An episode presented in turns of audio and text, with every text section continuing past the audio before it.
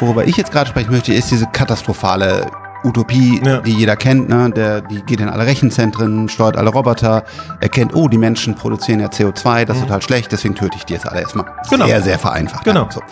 Jetzt haben wir Chips, wir haben Quantencomputer, die entwickeln sich, die Algorithmen entwickeln sich, wir haben immer mehr Daten, wir haben immer mehr Connected Devices, wir haben ähm, Roboter, immer mehr wird gesteuert durch Software. Sorry, woher nimmst du quasi, wenn ich jetzt mal so progressiv hm. oder hm. provokativ sagen darf, die Arroganz zu sagen, ich weiß, dass das nicht in den nächsten zehn Jahren passiert, weil es ist ja schon schwierig, diese ganzen Moving Parts irgendwie einzuschätzen, wie schnell kommen Quantencomputer, wie ist die Vernetzung, warum hm. auf einmal kann man, warum bist du da so sicher?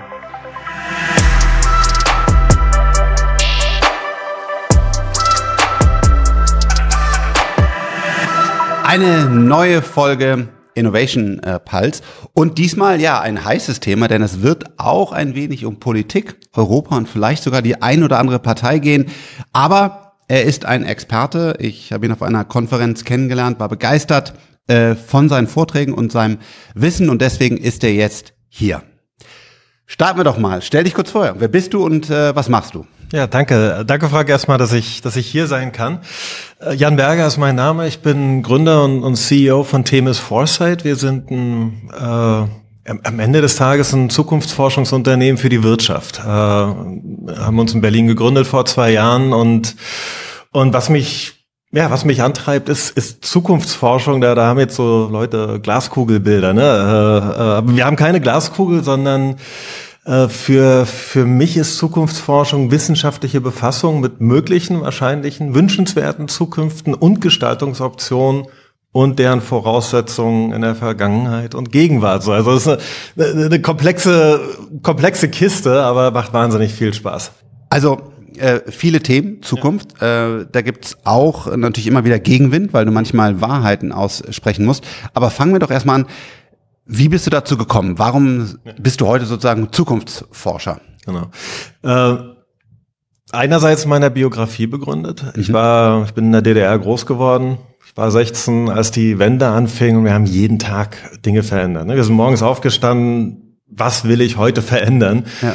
Und der Tag war dann ein schlechter Tag, wenn es am Abend nicht verändert war. Und diese, diese Entwicklungsgeschwindigkeiten äh, äh, das, das begleitet mich bis heute. Also ich stehe immer noch jeden Morgen auf, so was verändere ich heute. Ne? Das ist so ja. die, die eine Geschichte.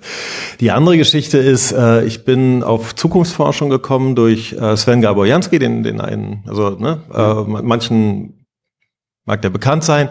Ich war sieben Jahre äh, CEO bei, bei To Be Ahead und, äh, und ich fand es einfach interessant, wie man aus Zukunftsentwicklung Ableitung für heutiges wirtschaftliches Handeln treffen kann. Und, und das habe ich ausgebaut. Irgendwann gab es musikalische Differenzen und dann habe ich mein eigenes Unternehmen gegründet zusammen mit Carina Stöttner. Aber das ist so, wie ich in die Zukunftsforschung kam. Ähm, wie war das für dich äh, in der DDR, als die, die Mauer fiel, wenn man das so sagen darf? Was war das für dich positiv? Also warst du erstmal, weil es war ja auch quasi vielleicht ein System, was man kannte und, und auch Angst hatte, aber du warst quasi als, als Jugendlicher äh, begeistert und hast gesagt, jetzt geht die Welt auf? Ja. Ähm, nee, es war differenzierter. Äh, also was ich genossen habe, war die, die unglaubliche Freiheit gestalten zu können. Äh, und, das war so ein kurzer Zeitraum von, äh, ich sag mal so Sommer 89 äh, bis März 1990. Äh, ich war dann tatsächlich nicht so glücklich, mit welcher Geschwindigkeit dann die, die Wiedervereinigung kam, weil viel von diesem Momentum, was sich dort auf der Straße entwickelte und, und was Platz mhm. machte für Innovation, war dann auf einmal so ein bisschen mit der, mit der D-Mark und einem, einem übergestülpten ja. System. Also das war dann zu Ende. Also so, so viele unserer Utopien konnten wir gar nicht verwirklichen. Und das war dann so auch der Wermutstropfen. Ne? Also durchaus ein graues Bild, ne? ja. nicht schwarz-weiß. Heute hast du äh, eine Menge Einfluss durch dein, dein Hintergrundwissen, deine, deine Karriere, die du aufgebaut hast, denn du berätst große Unternehmen, Konzerne und äh, dadurch dein Wissen, was du glaubst, wie sich die Zukunft mhm. und auch politische Dynamiken und so weiter entwickeln, sagst du, hey, ich würde euch Folgendes empfehlen. Was, was genau machst du da? Was, was berätst du? Ähm, Klassischerweise haben Zukunftsforscher und Unternehmen vor allem immer so die, die Technologie im Blick und dann so die Überlegung, welches Business kann ich aus diesen technologischen äh, Veränderungen gestalten. Das hat sich ein bisschen gedreht. Also ich bin ja auch mit anderen Zukunftsforschern dann, ne, also auch es gibt ja Unternehmen, die haben ihre eigenen Zukunftsforschungen und, ja. und die sagen so, huh, wir merken gerade, na, vor zwei Jahren, da konnten wir so noch schöne Bilder über das Metaversum zeichnen und NFTs und, und, und so weiter und so fort. Und, und heute rücken wir so eng an die Operationen ran, weil, weil das, was wir in der Zukunft sehen, antizipieren, so in 20, 25 Jahren, heute schon Einfluss auf die Baseline hat. Äh, und, und da, da wächst so sehr viel mehr Verantwortung. Äh, was machen wir? Also wir schauen nach wie vor auf, auf Technologien, logischerweise, und überlegen, ne, was steckt dort in Geschäftsmodellen drin. Wir schauen auch auf Bullshitter, ich, ich nenne es mal ganz ja. bewusst so, äh, können wir nachher auch nochmal separat ja. drüber reden, weil ich da ein paar Beispiele auch dafür habe. Äh, aber natürlich müssen wir auch auf die geopolitischen Veränderungen schauen. Ja, das, äh, weil Deutschland existiert ja nicht im Vakuum. Die deutsche Wirtschaft, ne, also 5000 Hidden Champions, die sind deshalb Hidden Champions, weil sie mit einer Nischentechnologie in 70 weltweit Märkten weltweit ja. handeln ja. ja. und handeln müssen. Und, äh, und, und deswegen haben wir dann irgendwann gesagt, obwohl wir keine Geopolitiker sind, hey, wir müssen uns diesem Thema stellen. Damit haben wir auch ganz früh angefangen. Äh, 2021, als die meisten Zukunftsforscher in Deutschland zumindest nicht wahrhaben wollten, dass Putin da gerade Truppen zusammenzieht. Ne? Also man irgendwie, hoffentlich passiert das nicht. Und ja. wir so, nee, nee, äh, das ist real. Wir brauchen, wir brauchen hier Szenarien, wir brauchen Handlungsoptionen, wenn es dazu kommt. Ne? Und, und so sind wir in dieses Thema reingestolpert, obwohl wir normalerweise gar keine Geopolitiker sind. Ne? Ja, verrückt. Ich erinnere mich auch bei uns daran, wir hatten gerade auch einen öffentlichen Fonds, so einen Aktienfonds äh, gelauncht und ähm, ich bin überhaupt gar nicht in, in dieser Welt drin und habe auch gedacht, das, das, funkt, das geht nicht. Also das, mhm. wir werden jetzt hier keinen Krieg bekommen. Also Blödsinn. Also natürlich mit mangelndem Wissen habe ich mhm. das äh, gesagt und dann ja, dann, dann standen wir da. Ähm, was ich nochmal aufgreifen will, ist, du hast gerade gesagt, 20, 25 Jahre in die Zukunft. Mhm. Ähm, und in, in gewisser Weise sind wir hier ja auch Zukunfts Forscher, weil wir Klar. versuchen zu sagen, ähm, wird sich folgendes Unternehmen wie entwickeln, äh, wird Robotics wirklich hier eine Zukunft haben und, und so weiter. Mhm.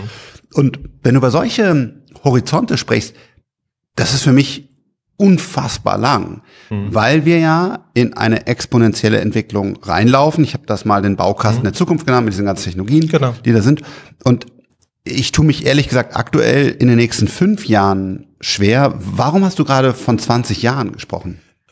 Es ist manchmal ein bisschen unterschiedlich. Also äh, guckst du in, in, in den Bereich Medikamentenentwicklung rein, äh, dann, dann musst du manchmal 30 oder 40 Jahre antizipieren, weil es 15 Jahre dauert, eine Medikation für ein Krankheitsbild äh, zu entwickeln. Mhm. Ne? Das kann heute, sich heute, heute, ich weiß. Also ja. und, und, und das kann sich durchaus beschleunigen. Äh, dafür gibt's aber das Regelwerk noch nicht äh, ja. tatsächlich. Ne? Ja. Und, und an der Stelle gibt's dann auch bremsende Faktoren. Äh, wenn du in Mobilität reinschaust, ne, die, die Deutsche Bahn schafft heute Züge an, die 2060 noch fahren sollen. Also auch, ne, also, also auch solche Beispiele gibt's. Und dann guckst du aber so in den Bereich künstliche Intelligenz rein äh, und und die rasante Entwicklung von, von, von neuen KI-Modellen, zu antizipieren ist schon deutlich, deutlich, deutlich schwerer äh, und, äh, und und da arbeiten wir auch tatsächlich mit kürzeren Zeiträumen. Also da gehen ja. wir dann so sieben, zehn Jahre rein äh, und gleichzeitig schauen wir dennoch, ähm, welche Limits haben die Technologien heute. Es gibt hardware-seitige Limits, äh, es gibt aber auch konzeptionelle Limits äh, der Weiterentwicklung von von KI und durchaus auch ein paar physikalische äh, und äh, und insofern diese exponentiellen Kurven gibt es, äh, aber es gibt auch immer wieder dämpfende Faktoren, die wir so ein bisschen in der Zukunftsforschung verlernt haben zu betrachten. Springen wir da noch vielleicht mal rein, weil KI natürlich, künstliche Intelligenz für uns gerade auf der, auf der Agenda, ist ein ganz, ganz mhm. spannendes Thema. Auch da berätst du und sagst, mhm. äh, was, was passiert da. Und es gibt ja auf der einen Seite auch teilweise mit, mit Elon Musk, der sicherlich einer der führenden äh, Köpfe ist, Leute, auch hier bei uns im Team, dazu werden wir auch bald noch einen Podcast aufnehmen, einer unserer äh, KI-Köpfe, mhm. ähm, hat schon wirklich Respekt davor, mhm. dass man sagt, wow, das können wir nicht mehr kontrollieren, die Entwicklung ist zu schnell, wir können sie nicht aufhalten und wir als Menschheit mögen in einem schlechten Szenario die Kontrolle verlieren. Mhm. Wie gehst du daran? Also bei uns ist es so, wir haben da mal, glaube ich, viel Glück, weil wir kommen aus der Software-Seite, wir entwickeln seit Dekaden KI ist immer ein Buzzword, hat ja viele verschiedene Technologien. Wir sind sehr nah an der Chip-Entwicklung dran. Also A, wie machst du da dein Research? Wie bildest du dir eine Meinung quasi als Nicht-Softwareentwickler? Und B, wie siehst du das Szenario? Also glaubst du, wie, wie, wie was, schläfst du noch ruhig? Oder hast Ja. du auch, genau, hast du auch Panik? Also, Also erstmal, wie macht ihr euer Research und dann, wie, wie schätzt du das Ganze ein? Genau, weil also das, genau, das, das muss man aufstückeln. Ähm, ich ich fange mal damit an, warum wir uns überhaupt Themis genannt Ja. haben. Äh, Themis war nämlich die griechische Schutzgöttin des Orakels von Delphi. Äh, und, und so diese, diese Verteidigung von Wissenschaftlichkeit in der Zukunftsforschung war uns so eine Herzenssache. Dann hat Zeus auf ihren Rat gehört, also sie konnte weiterblicken auf Zeus. Das beschreibt eigentlich so, äh, aber Zeus hat seine eigenen Handlungen gemacht. Ne? Also Themis war auch nicht mal bes- besonders glücklich damit, Ja. was Zeus dann aus ihrem Rat gemacht hat. Aber das beschreibt so unser, unser Verhältnis zu Unternehmensvorständen ganz gut. Und dann hatte Themis ein Schwert. Und mit dem hat sie Fakt von Fiktion getrennt. Und und dieses Element ist uns ganz wichtig. Und ich gehe jetzt mal auf, auf ein Thema im Bereich KI ein, äh, was mich zurzeit in den Wahnsinn treibt. Äh, künstliche Intelligenz ist, ist, ist eine großartige Technologiesuite und wir tun uns so wahnsinnig schwer, sie auszurollen. Wir könnten so viel unsinnige menschliche Arbeit freisetzen durch künstliche Intelligenz. Das, an der Stelle tun wir es aber nicht. Noch ist das nicht der Fall, ja. Ja, weil, nur weil, Teilbereich. Ja, Äh, weil wir Angst haben vor einer KI, die es noch gar nicht gibt. Das stimmt nicht. Ich glaube, es wird nicht ausgerollt. Das ist mein Thema. Das Ja. wird nicht ausgerollt, weil die KI, äh, die KI einfach noch nicht so weit war. Und wir sind gerade an einem Schwellenpunkt. Ich selber habe versucht, Ja. Do the Document App auf, in so schlechten Zeiten vor drei, vier Jahren zu entwickeln. Wir haben da massiv ähm, investiert, äh, Ja. das ist schon ein bisschen länger her. Und wir, und das Produkt hat Dokumente erkannt, klassifiziert Ja. und war einfach noch nicht gut genug. So, wenn heute viele Dinge von der KI sind nicht gut genug, Ja. es ist schwierig, das in die Suites reinzubringen. Deswegen glaube ich, heute wird KI nicht, nicht ausgerollt, weil Leute Angst haben. Das, das würde ich nicht sagen. Ähm, also okay, das konkrete Beispiel, was du jetzt nennst, das, das kann ich nicht kommentieren. Aber Ja. wenn du sagst, das Produkt war nicht gut genug, es macht auch keinen Sinn, mit einem schlechten Produkt in den Markt zu gehen. Ne? Also das Ich glaube, KI wurde nicht ausgerollt, zum Beispiel bei MRTs und so weiter, würden wir es auch gerne machen, aber wir haben immer noch Falschdiagnosen. Ich glaube, das wird sich Richtig, alles jetzt, genau. irgendwann wird sich das, kommt Genau. so, ein, so, ein, so ein Punkt, so ein Genau. Tipping Point oder so wird sich das ändern. Ja. Es gibt Leute auch, da müssen wir gleich drüber sprechen, die haben Angst davor, dass sich das dann weiterentwickelt, aber ich glaube, dass mein E-Mail-Programm oder wir beide heute Mhm. das Gespräch nicht komplett auf AI umgesetzt haben und dass wir beide hier noch in echten Personen sitzen, Mhm. Ja. das liegt heute noch an der Limitation der Technologien, weil Genau. ich würde mich gerne digitalisieren, aber dann ist die Stimme immer noch scheiße. Ich weiß, ganz, ganz viel kommt zusammen. Ich bin Ja, ja. positiv darauf. Aber heutzutage muss man sagen, hat die KI auch noch viele Limitationen. Äh, das ist richtig. So und jetzt jetzt gehen wir mal aber zur, zur anderen Seite Ja. des Tischs. Ne? Was macht denn der Gesetzgeber gerade? Der Gesetzgeber lässt sich Angst einjagen von Sam Altman. Äh, ne, äh, menschheitsbedrohende Technologie. Sundar Pichai erzählt äh, den, denselben, ne, mit Verlaub, Blödsinn, weil er weiß es besser. Und und die greifen alle immer so auf eine Argumentationskette zurück, in der ein Taschenspielertrick liegt. Weil sie fangen an, von KI zu reden. Und ne, GPT-4 ist ein beeindruckendes Sprachmodell. Oder Bart bei Oder BART oder Lama und, und, und so weiter und so fort. Also gibt's Ja, ja, gibt's ja. ja. unterschiedliche Ja. Sachen, ne? Also auch im Bildbereich, ne? Also generative KI ist, ist schon richtig geil. Wir, wir nutzen das auch ganz viel. Äh, so, und dann auf einmal switchen die die Argumentation zu allgemeiner künstlicher Intelligenz.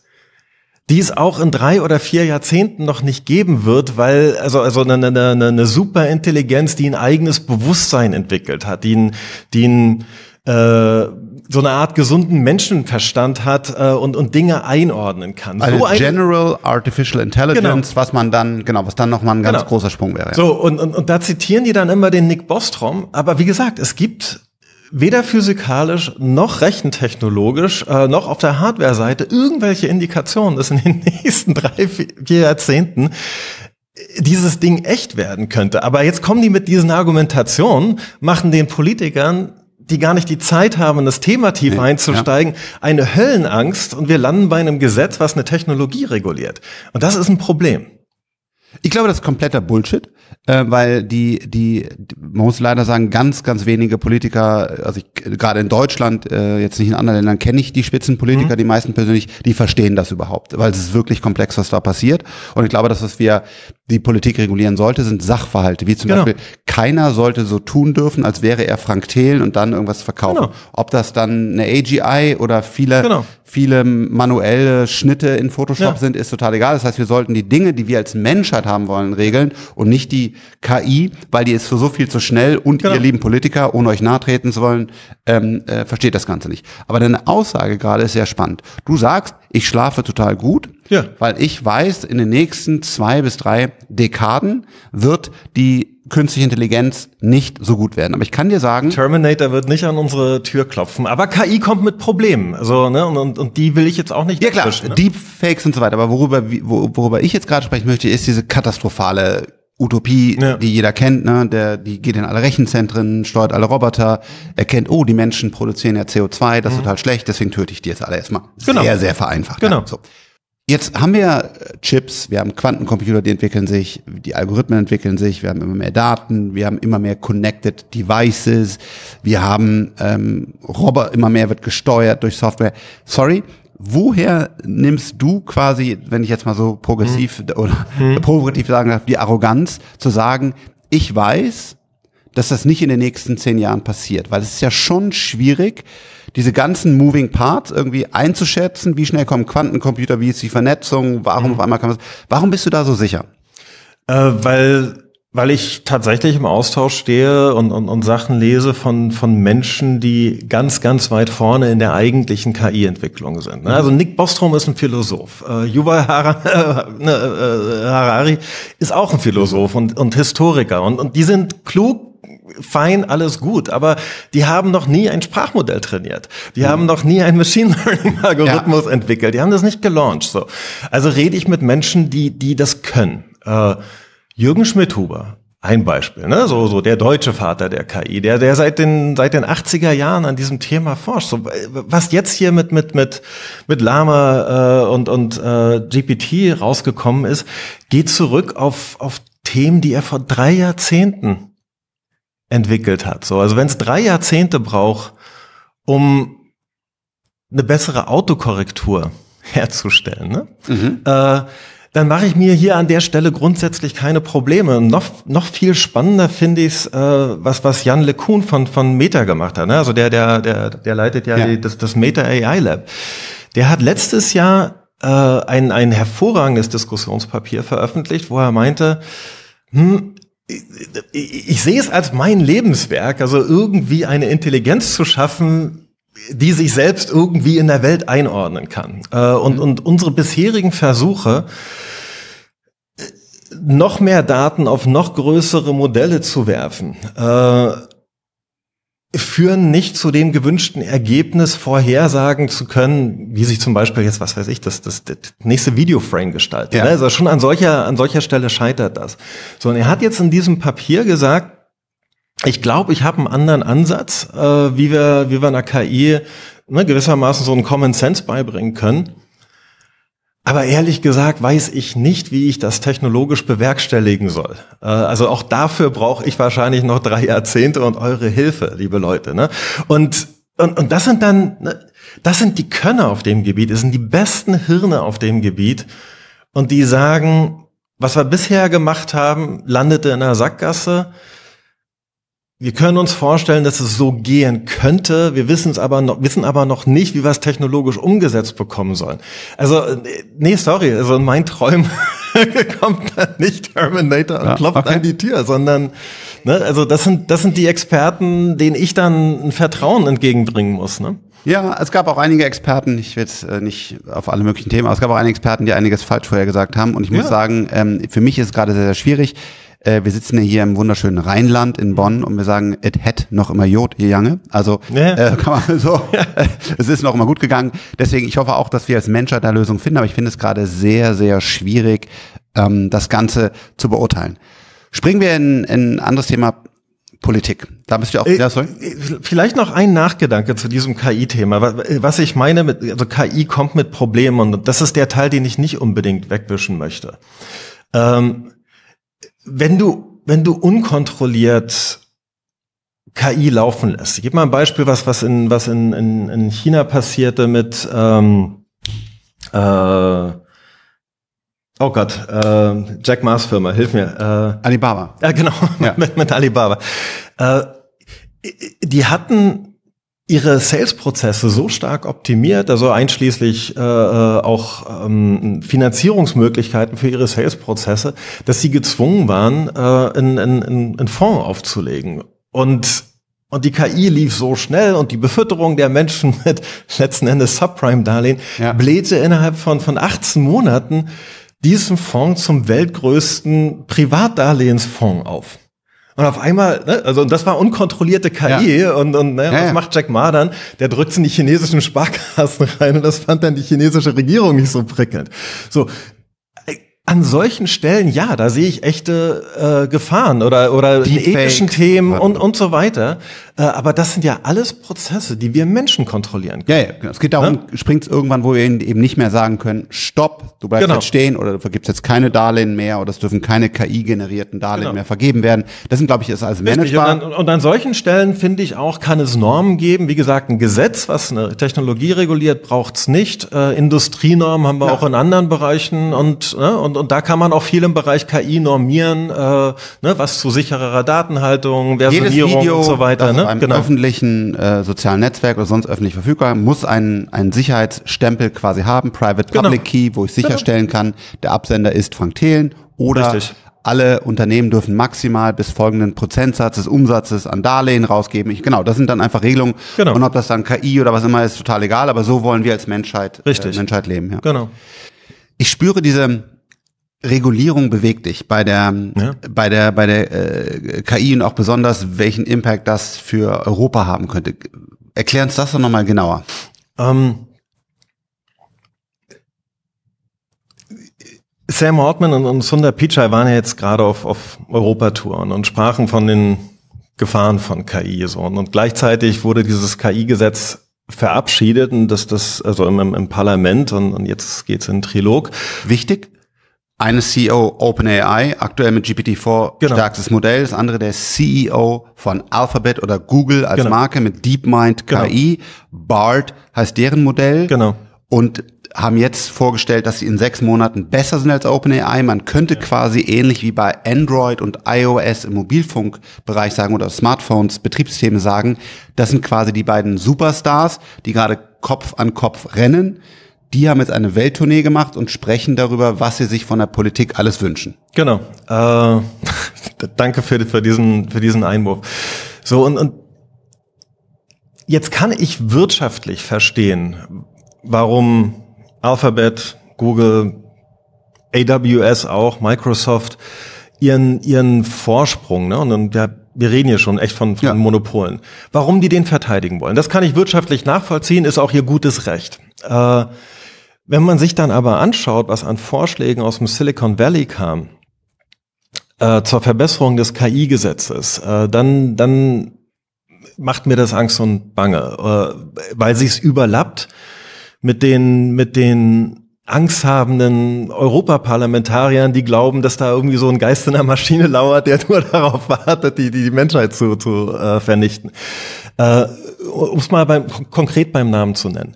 Ähm, Future of Life Institute hat vorgeschlagen, dass die heute bis zu 625 KI-Beamten äh, in Europa eine viel zu kleine Armee von Beamten sind, äh, um KI zu kontrollieren. Wir haben 600 Beamte, die KI. Das, das, das Gesetz sieht vor, äh, dass das pro Mitgliedstaat 1 bis 25 Vollzeitbeamte, KI-Beamte äh, geschaffen werden. Schon tolle Kombination, KI und Beamte. Genau. Ja. So, jetzt multipliziere ich 25 mal 27, ja. bin dann bei 675 und das Future of Life Institut will noch mehr.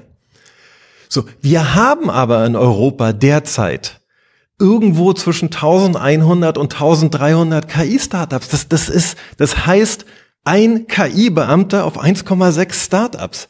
Also, das ist doch ein Rezept für eine Trockenlegung dieser, dieser zarten Pflänzchen. Vor allen Dingen, glaube ich, gerade im KI-Bereich, wir überlegen uns ja auch, welchen Impact hat das? Ja? Und wo es eigentlich hingeht, ist, dass du weniger menschliche Köpfe, aber dafür herausragende Köpfe brauchst, weil die genau. ja dann auch wirklich effektiv arbeiten können. Wir brauchen nicht da sicherlich nicht 600 Leute, sondern wir müssen uns eigentlich überlegen, wer sind die drei, vier richtig guten Köpfe, die man dort in der Politik installieren kann Richtig. und dann halt hoffentlich ohne eigene Agenda, was natürlich immer sehr schwer ist, auch mit einem so hohen äh, Entlohnung, wie auch immer, zu versehen, dass die drei, vier, fünf Köpfe für uns dann genau. strategisch denken, den Kanzler und so weiter dann halt beraten. So, und, und da kommt so das, das nächste Problem rein. Also da, da soll dann nochmal so ein, so, ein, so ein Gremium, ich habe vergessen äh, genau, wie es heißt, äh, äh, geschaffen werden. Also im Prinzip so eine Art KI-Aufsichtsgremium. Äh, Arbeitsgruppe. Ar Arbeitsgruppe, danke. Ja, also ne, irgendwie sowas. Ne? So, äh, die Vorschläge aus dem Silicon Valley sind, finden wir gut, äh, geht uns ehrlich gesagt nicht weit genug. Diese Arbeitsgruppe sollte in der Lage sein, eigenmächtig dieses Gesetz zu erweitern, ohne dass darüber der Souverän, also sprich das Parlament, die Kommission, der Rat, nochmal abstimmt. Also das ist, das ist Feudalismus pur. Ne? Also, also du, du gehst da in so einen Digitalfeudalismus rein, zumal völlig unklar ist, wer, wer dann in dieser, in dieser Arbeitsgruppe sitzt. Ne? Aber was ist deren Agenda dahinter? Äh, deren Agenda, aus meiner Sicht, also ist eine reine Monopolverteidigung. Ne? Wenn du, wenn du, wenn du dir ne, Peter Thiels Zero to One ist ja an der Stelle ein Klassiker. Ne? Der, mhm. das ist ja wie, ja. wie so ein Rezept, ne? wie baust du ein gutes ja. Monopol auf. Ja. Und, und dafür brauchst du proprietäre Technologie an allererster Stelle, so und der Rest sind so, ne, Marketing, Skalierung und so weiter und so fort. Aber wie proprietär ist tatsächlich diese Technologie von, von OpenAI, von, von Google, ja. also proprietär im, Sinne von, sind die so weit voraus? Ne? Wird, die sind heute so weit voraus. Ja, aber, aber die, können, die haben kein Spinning Wheel aufgebaut. Was Richtig. Bei Search hatte Google das, weil wir alle Search den ganzen Tag trainiert haben. Damit hatten die immer mehr Daten, immer besser und so weiter. Genau bei diesen Large Language Models, die ja aktuell die KI-Technologie sind, die, die am heißesten ja. sozusagen ist, ist das nicht der Fall, Eben. sondern es geht um Kapital, das du brauchst, weil du große, vor allen Dingen Nvidia-Chips, hoffentlich bald auch andere brauchst, um es zu trainieren. Das heißt, da ist eben nicht, dass in sechs Monaten fällt der Preis massiv ja. und zwölf und 18 Monaten. Das heißt, da haben die eben nicht diesen Vorteil, dass die irgendwas aufbauen, was immer besser wird oder Google äh, oder ähm, Microsoft halt mit Usern, immer mehr User, genau. immer mehr Login in Office und so weiter. Genau. Das ist hier nicht der Fall. Das heißt, die wissen sehr genau, dass der, dass diese Dominanz, die sich jetzt aufgebaut haben, bald kaputt geht. Und deswegen glaube ich, ähm, dass die da hingehen und diese Regulierung wollen, damit zum Beispiel in Amerika wird ja über Lizenzen verhandelt, dass man ja. sagt, hey, wir bekommen jetzt so eine Lizenz, ja. so eine LLM zu betreiben, damit für die Startups, die ja gar nicht das Geld haben, die Lobbyarbeit zu machen, die Lizenz zu nehmen und so weiter, Richtig. es immer schwieriger wird. Genau. So, und, und, und dann werden wir mal konkret. Du hattest ja neulich den, den äh, Jonas Andrulis bei dir im, im, ja. im Podcast. Äh, Aleph Alpha, geiles, ne, deutsches KI-Startup. Ähm, Kaum war dieses Gesetz verabschiedet, tauchten die ersten Grafiken im Internet auf, also dass das Aleph Alpha äh, ganz, ganz schlecht bei den Ethikkriterien abschneidet. Wir hatten diese Grafiken erstellt. Ne? Also ich will jetzt hier nichts unterstellen, ne? aber also, ja. also, das ist meine Sorge, dass das hier. Die haben natürlich richtig viel Lobby-Leute, ja, Zeit, natürlich. Anwälte, genau, genau. wo so. so. ein Startup überhaupt nicht mithalten so. kann. Ja. Und, ja. und dann, wenn jetzt hier so ein, so ein entstehendes Startup-Ökosystem ne, trockengelegt werden soll, im, im Interesse von der Monopolerhaltung, dann, dann muss ich ganz klar sagen, bin ich dagegen. Keine Verschärfung, sondern eher noch Aufweichung dieses Gesetzes. Am besten gar nicht dieses Gesetz. Ne? Würde ich äh, zu 100 Prozent unterstreichen. Also ähm, der eine oder andere Politiker hört ja auch diesen Podcast hier. Ähm, das ist ein ernstes und wichtiges Thema, weil wir dürfen uns hier nicht äh, von den Amerikanern verarschen lassen. Mhm. Und wir müssen eher massiv in unser eigenes Ecosystem investieren. Genau das. Sie sind sehr klug. Die haben da keinerlei Interesse dran. Und es gibt aktuell bei der KI nichts zu regulieren, ja. sondern es gibt nur, dass Gesetze angepasst werden mit gewissen Themen wie Deepfakes und so weiter, aber dann immer in der Sache. Ne? Man sollte nicht so tun, als wäre man eine Person, die man nicht ist und so weiter. Und, liebe Politiker, es tut mir leid, ihr habt mit einer sehr, sehr hohen Wahrscheinlichkeit keine Ahnung. Das heißt, auch das ist ja dann schwer zu regulieren. Das ist so für mich wie Atomkraftwerke, die Ja. ich, glaube ich, mit meinen Physikern hier in meinem Büro und so weiter noch einigermaßen verstehe. Aber auch da ist es so schwer zu verstehen. Das heißt, wenn jetzt die Politik versucht, in KI einzugehen und dann wieder ich von 600, 700 Beamten höre, da kommt wirklich nur gequillte Scheiße bei raus. Und das ist enorm wichtig, weil wir hier gerade eine neue Industrie haben und wenn wir die jetzt mit den falschen Gesetzen kaputt machen und glauben sogar noch, dass wir Europa schützen, ähm, nein, weil ein ich schätze diese Unternehmen und wir sind ja teilweise da investiert und partnern ja auch mit denen, aber die haben schon sehr klar ihre eigene Agenda Genau. auf dem Schirm. Ne? Die haben sehr klare Industrie, Politik, Lobby und wir müssen uns sehr, sehr klar überlegen und dann halt mit wenigen guten Köpfen Vielleicht so ein Raphael Laguna von der Spendi-Agentur ist ein kluger Kopf, der hoffentlich, soweit ich weiß, unabhängig ist, zu gucken, ne, was macht eigentlich wirklich hier für Europa Sinn und eben nicht dann deren, deren Lobbyarbeit in unsere Gesetze schreiben. Genau. Und da gibt's ganz viele Technologiebereiche, wo wir reingehen sollten. Äh, Präzisionsfermentation, ne? das kann, kann Landwirtschaft äh, revolutionieren. Äh, dafür müssen ein paar Gesetze rund um genetisch manipulierte Lebensmittel ver ne, verändert werden. Äh, Kernfusion, ne? das ist eine Technologie, ich glaube frühestens in, in 20, 30 Jahren oder so. Ich glaube, die geht schneller durch diese exponentielle Entwicklung von KI. Wir sehen jetzt leider wieder China, Ja. Genau. wie weit die da sind. Ne? Und glücklicherweise gibt's ja da jetzt eine gewisse, aber auch eine sehr kleine Förderung von der von der Bundesregierung. Ja. Da haben wir auch gute Köpfe, Ja, ja. aber die brauchen halt Kapital. Genau. Und am Anfang kann die Venture Capital Szene das nicht finanzieren. Das ist einfach zu viel. Genau.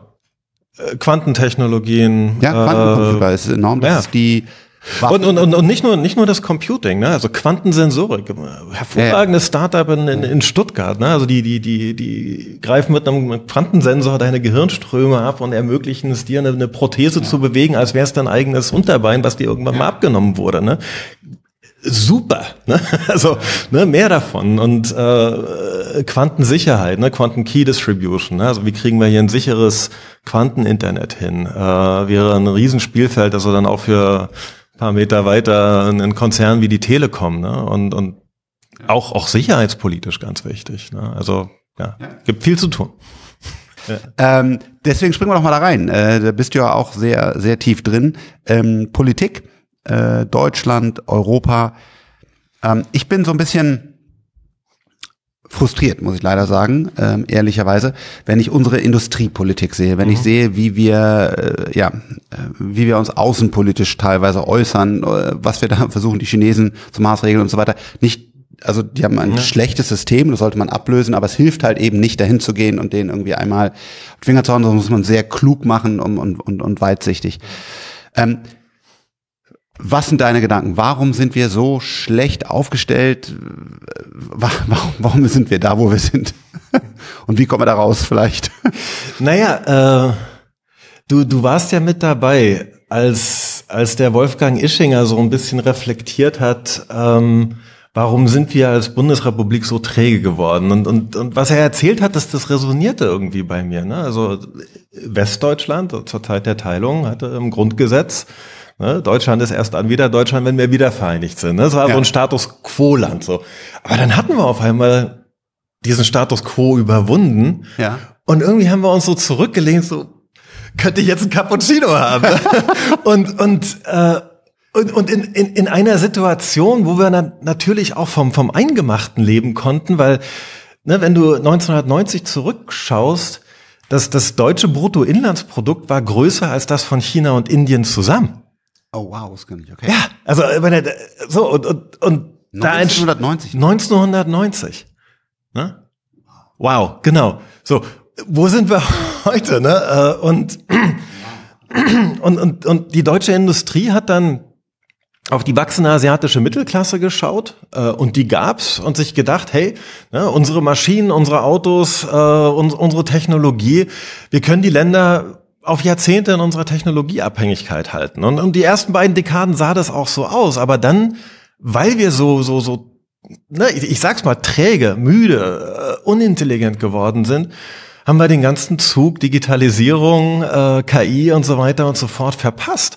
Die Chinesen sind dort aufgesprungen, haben heute die Nase dort mit vorn, ne? also Kopf an Kopf rennen mit den Vereinigten Staaten. So und und und jetzt haben wir so ein bisschen das Dilemma. Wir haben nicht mehr die teuren Hochtechnologien, die wir exportieren können. Aber auch wir haben die ganzen anderen Standortvorteile verloren. Keine billige Sicherheit aus den USA mehr, ne? keine billigen Kredite von Zentralbanken, kein billiges russisches Gas und Waren aus China sind auch nicht mehr billig. So. Und das ist so das, das Dilemma, in dem wir heute stecken. Und ich bin ganz bei dir. Unsere Politik gibt schlechte Antworten darauf. Du sprichst ja auch mit, mit äh, einigen äh, Politikern, äh, also ich ja. auch, auch mal wieder und ähm, mein, mein Punkt ist, glaube ich, wir haben eine Regierung natürlich gewählt und irgendwie muss eine Regierung gefunden sein, die sich komplett nicht grün ist, ja. Also ich glaube, mhm. das sind einfach komplett verschiedene Wege. Wie empfindest du die, die aktuelle Regierung hier in Deutschland? Mm. Ich, ich glaube, also äh, äh, auf der einen Seite haben sie Angst, mhm. Verantwortung zu übernehmen. Ähm, und auf der anderen Seite wollen sie was Gutes, aber tun was Schlechtes. Ich fange mal mit dem letzten Beispiel an. Ähm, aus meiner Sicht war es richtig, nachdem russisches Gas nicht mehr floss, äh, natürlich so schnell wie möglich zu versuchen, weltweit Gas aufzukaufen, damit wir durch den Winter kommen. Ähm, Im Ergebnis ist aber Folgendes passiert. Für Investoren wurden fossile Investitionen für die nächsten 20, 30 Jahre wieder richtig hochattraktiv. So. insofern erinnert mich der Habeck so ein bisschen an so einen Anti-Mephisto, ne? der stets das Gute will, doch stets das, das Böse schafft. Äh, ja. ne? Also bei Mephisto war es ja, ja, genau andersrum. Äh, und, und, und das ist ein Problem. Und du bist ja selbst Investor. Äh, wenn wir die Frage anders stellen, wie schaffen wir es, dass das Multiple eines klimaneutralen Investments immer doppelt so hoch ist als das Multiple eines fossilen Investments, dann muss sich jeder Investor, jeder CFO, äh, jeder Banker dafür rechtfertigen, dass er einen stinkenden Trabi investiert, wenn er eine klimaneutrale S-Klasse haben könnte. So. Aber diese Frage ist ist komplex, die ist nicht einfach. Da gibt es keine schnelle Antwort darauf. Und, und ich glaube, an der Stelle nimmt sich die Regierung nicht die Zeit, geht nicht genug in die Tiefe und überlegt, was sind Folgen zweiten, dritten, vierten, fünften Grades. Ne? So, das ist die eine Seite. Die andere Seite ist tatsächlich echt so eine Angstseite. Äh, eine Angst vor einer, vor einer Verantwortung. Ähm, Deutschland ist die wichtigste Wirtschaftsnation in Europa, äh, aber nimmt überhaupt keine europäische Führung wahr. Ne? Also, wo ist die Europa-Initiative von, von Olaf Scholz? Die, die, existiert nicht. Ne? Ähm, so und Macron hat dort das Heft in die Hand genommen mit, mit dem Ergebnis, ja. dass Macron und Ursula von der Leyen gleichzeitig nach China fahren. Ursula von der Leyen belehrt die Chinesen und Macron kuschelt mit denen. Ne? Und äh, und also wir haben hier keine, wir haben hier kein europäisches Leitbild äh, und im Augenblick wird das europäische Leitbild eher in, in Schweden und Polen formuliert als in Berlin oder Paris. Ne? Und wir haben keine Industriepolitik. So und wir haben keine Industriepolitik, ja. Inflation Reduction Act komischer Name, mhm. der aber eigentlich eine Industriepolitik aus den USA ist. Er sagt, wenn du hier Green genau. Technologies baust, genau. dann geben wir dir pro Kilowatt oder was auch immer, was du hier baust. Und das heißt, äh, wir sehen jetzt, die, die Produktionen gehen dahin, die, die machen das sehr genau. gut und es gibt keine europäische Antwort, oder? Ähm, naja, da, da wird ein bisschen dran gebastelt, aber so an, an der Stelle ist es eben halt auch nicht ganz so einfach. Äh, was, ich, was ich meine mit, ist es nicht ganz so einfach. Ähm, Europa steht grundsätzlich in einer ganz schlechten Verhandlungsposition, äh, was Industrie- und Wirtschaftspolitik angeht. Äh, gucken wir einfach nur mal in den, in den Informationstechnologiebereich. Mhm. Wir stehen vor der Wahl, chinesische oder amerikanische Technologie zu kaufen, weil wir keine eigene europäische skalierbare Technologie in diesem Bereich haben. So. Mhm. Ähm, würden wir jetzt an der Stelle anecken wollen mit den Amerikanern, könnten die den Stöpsel ziehen. Machen sie von Zeit zu Zeit auch, ne? Also, ja? Naja, also nicht, nicht total den Stöpsel ziehen, aber dann durchaus drohen mit, äh, ne, so aber nicht. Ähm, und, und, und an der Stelle sind wir heute schon massiv abhängig äh, von, von US-Technologien, von US-Wirtschaftspolitik. Ähm, äh, wenn du zurückgehst, die, die, die Sanktionen gegen Russland äh, nach der nach der Krim-Annexion äh, 2014, ähm, Die Europäer haben sich rausgezogen, also die Deutschen haben sich raus oder ne, haben, haben sanktioniert, haben sich nicht komplett rausgezogen. Äh, aber die Amerikaner haben munter weitergemacht. Ne? Also als das dann mal angemahnt ja. wurde, war es dann so, was wollt ihr eigentlich? Ne? Wer seid ihr eigentlich? So, so also an, an der Stelle, da habe ich schon noch ein Stück weit Empathie mit der Bundesregierung. Das ist nicht ganz so einfach. So, aber und hier habe ich dann, finde ich, was was Macron macht, tatsächlich viel interessanter. Der beweist dann doch mal Rückgrat. Und der sagt dann auch, nee, Joe, äh, Decoupling mache ich so nicht mit. Weil wenn ich, wenn ich Decoupling nach amerikanischem Rezept mit China betreibe, dann unterminiere ich mir die gesamte Industriebasis von Frankreich. Äh, warum sollte ich das machen? Ja. Ne? So und und muss aber auch sagen, ich, äh, charismatisch gesehen, er ist ein stärkerer Kopf, ne? Also er hat auch mehr, er kann auch oftmals die, die großen amerikanischen Köpfe um sich, auch so ein Mark Zuckerberg und wer alle dann, genau. Äh, Bill Gates, holt er dann rein, spricht mit denen. Er ist irgendwie mehr eine Erscheinung und kann das, glaube glaub ich, auch. Ja, und, und kann auch auf eine relativ ähm, erfolgreiche Tradition Frankreichs zurückgreifen, nicht immer nach der amerikanischen Pfeife zu tanzen. Also ich meine, er ist jetzt nicht der erste französische Präsident, der sich mit den Vereinigten Staaten anlegt. Ne? Das, äh, das hat de Gaulle gemacht, das, das hat Chirac gemacht. Ähm, ne? Jetzt, jetzt, jetzt macht er's und äh, und, und diese Tradition existiert in Frankreich. Ähm, und, und ich finde, sie gehört auch zu Europa. Also ich meine, wir müssen uns doch als Europäer die Frage stellen, wie wollen wir politisch und wirtschaftlich handlungsfähig sein, sprich souverän sein.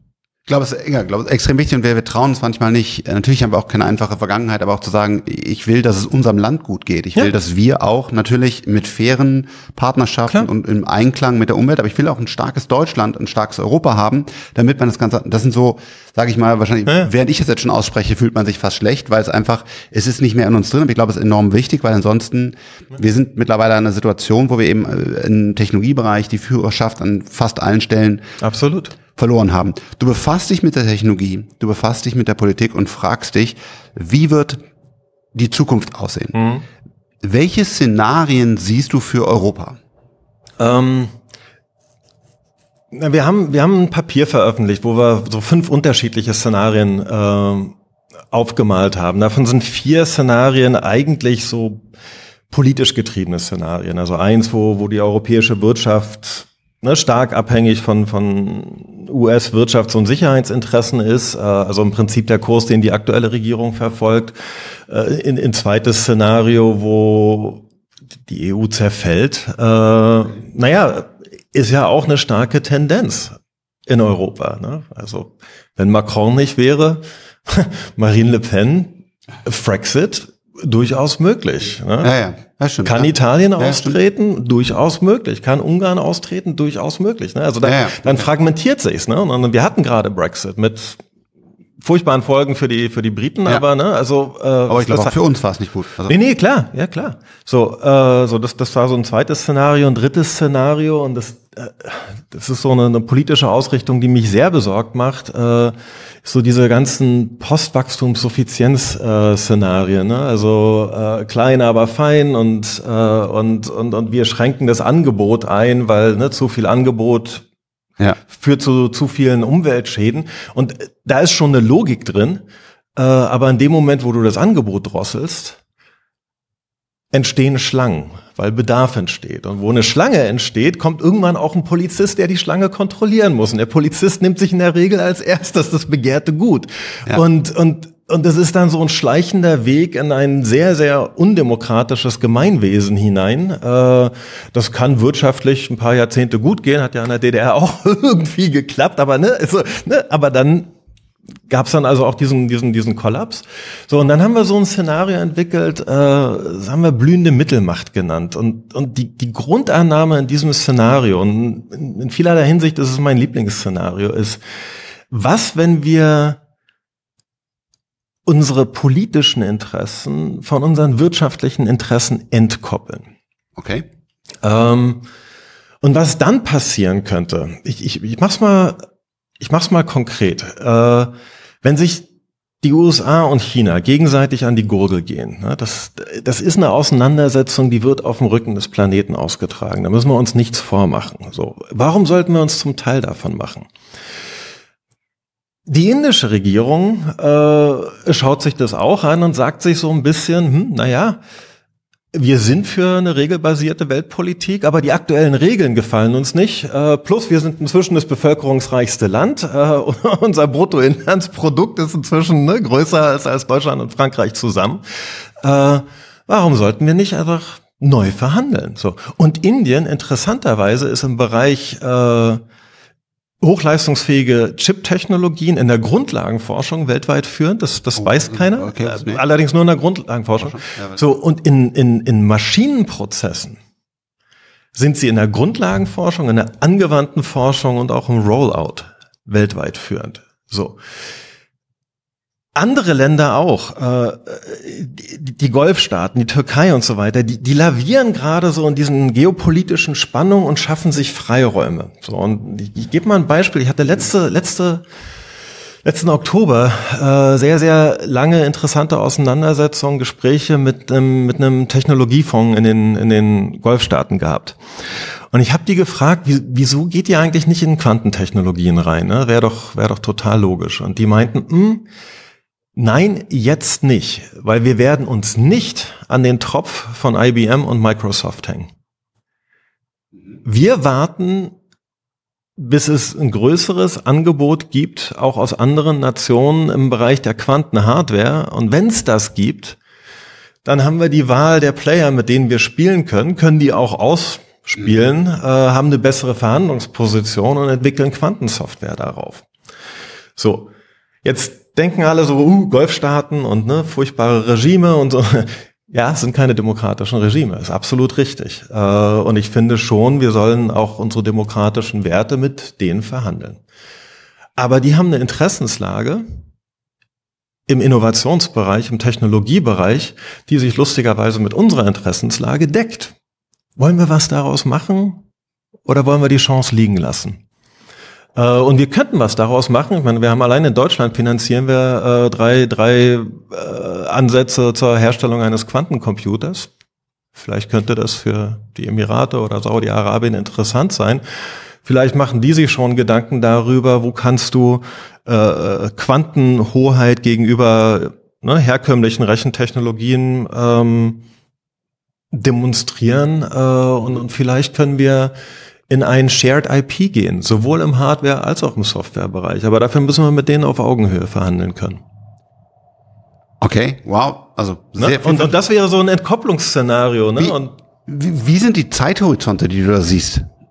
Manche Sachen können ganz schnell gehen. Also ich meine, okay. diese, dieses, dieses Quantenthema, wenn wir wollten, könnten wir morgen angehen. die Dynamik sehe ich aktuell in der Regierung nicht. Nee, die sehe ich in der Regierung auch nicht, weil, weil ich, ich glaube, da gibt's auch sehr viel Technologiefeindlichkeit. Also ich, ich nenne es mal wirklich so beim, beim Namen. Ähm, ja. es, es macht überhaupt keinen Sinn, aus meiner Sicht. Ähm, die Laufzeiten von Atomkraftwerken äh, so kurz zu halten, wie sie waren, also sprich nicht zu verlängern, äh, und dafür wieder die alten scheiß Kohlekraftwerke anzuwerfen. Äh, das, das ist das macht keinen Sinn. Ja, genau. Also ne, jenseits von Hirn und Verstand. Also das, das, das schaffst du nur, wenn du eine festgefahrene ideologische Position hast. Ne? Und, und, und auch ne, ich als, als, als Ex-DDRler, also solche Betonköpfe hatten wir auch im Politbüro. Und, und, und das bereitet mir Sorgen, statt zu sagen, hey, Technologievielfalt, hier könnte was gehen, da könnte was gehen. Äh, volle Kraft voraus. Macht, hier bekommt ihr euer, ne, euer, euer Reallabor in der Region ne, Bonn-Siegburg ja. von mir aus ne, und, und, und könnt rumexperimentieren. Äh, im, im, in Schleswig-Holstein kann von mir aus mit, mit äh, Präzisionsfermentation gearbeitet werden und dann dürfen auch Produkte verkauft werden, die heute noch in Deutschland nicht verkauft werden können, aber in Singapur. Damit kann man experimentieren. Mhm. Ne? Und dann misst man sind hier echte Gefahren oder nicht? Okay. Also das wäre ein Ansatz. Also solche Innovationspolitik steht übrigens im Koalitionsvertrag. hat, hat Thomas Sattelberger damals mit reinverhandelt in den, in den, in den, in den Koalitionsverhandlungen. Zumindest, also sagte er mir jetzt neulich. Und, äh, und es steht im Koalitionsvertrag, warum wird's nicht gemacht? Warum wird's nicht umgesetzt? Die Regierung ist jetzt zwei Jahre im Amt, äh, wird langsam Zeit mein persönlicher Einschätzung der Regierung ist einfach, dass die, die Menschen nicht gut zusammenarbeiten. Es ist kein Team, mhm. was komplett zusammenhält. Und man muss ja auch fairerweise sagen, wenn man sich die einzelnen Köpfe äh, anschaut, wie sie handeln und vielleicht auch sogar ein bisschen kennt und dann sieht, das sind einfach wirklich wow, das sind große, ja. äh, große Differenzen in den Personen. Ich verstehe auch, warum sie diese Regierung gebildet haben, weil es gab keine anderen Mehrheiten. Aber ähm, das ist, glaube ich, echt wichtig, ähnlich wie bei einem, bei einem äh, Fußballteam. Du musst einfach Bock haben an einem Team, du musst ein Grundvertrauen haben, du musst mhm. es haben. Und ich glaube, das hat diese Regierung nicht untereinander, auch, auch ja. zu Recht. Und ähm, ja, ich hoffe, dass wir dann nach den, nach den nächsten Wahlen, die ja leider noch so ein bisschen hin sind, dass wir dann irgendwie mhm. da eine mhm. bessere ähm, Konstellation haben. Weil die Welt bewegt sich. Europa mhm. ist aktuell eher auf einem fallenden System. Also mhm. ich glaube nicht, dass wir stärker werden in den nächsten zwei Jahren. Mhm. Und deswegen brauchen wir dann eine Regierung als starke Kraft in Deutschland mit Frankreich zusammen, die dann mhm. sich was traut. Ja. Also Jan, ein breiter Ritt von Technologie über Zukunft, Politik fünf mögliche Szenarien für Europa. Äh, da drücken uns alle die Daumen. Äh, das Ganze kann man übrigens downloaden, also habt ihr einfach äh, veröffentlicht, äh, packen wir in die Show Notes, äh, dass ihr es findet. Äh, wenn hier Vorstände zum Beispiel von großen Unternehmen touren, ihr beratet auch, also das ja. dann dann kann man gucken, ob das passt, dass ihr dass ihr da irgendwie helfen könnt. Ähm, ich persönlich werde dir weiter mit deinen Publikationen folgen, um zu sehen, was ihr euch da alles ausdenkt äh, für die Zukunft und sage jetzt erstmal vielen, vielen Dank, äh, dass du mich heute besucht hast. Ja, dank dir, Frank, und freue mich auf die weiteren Austausche.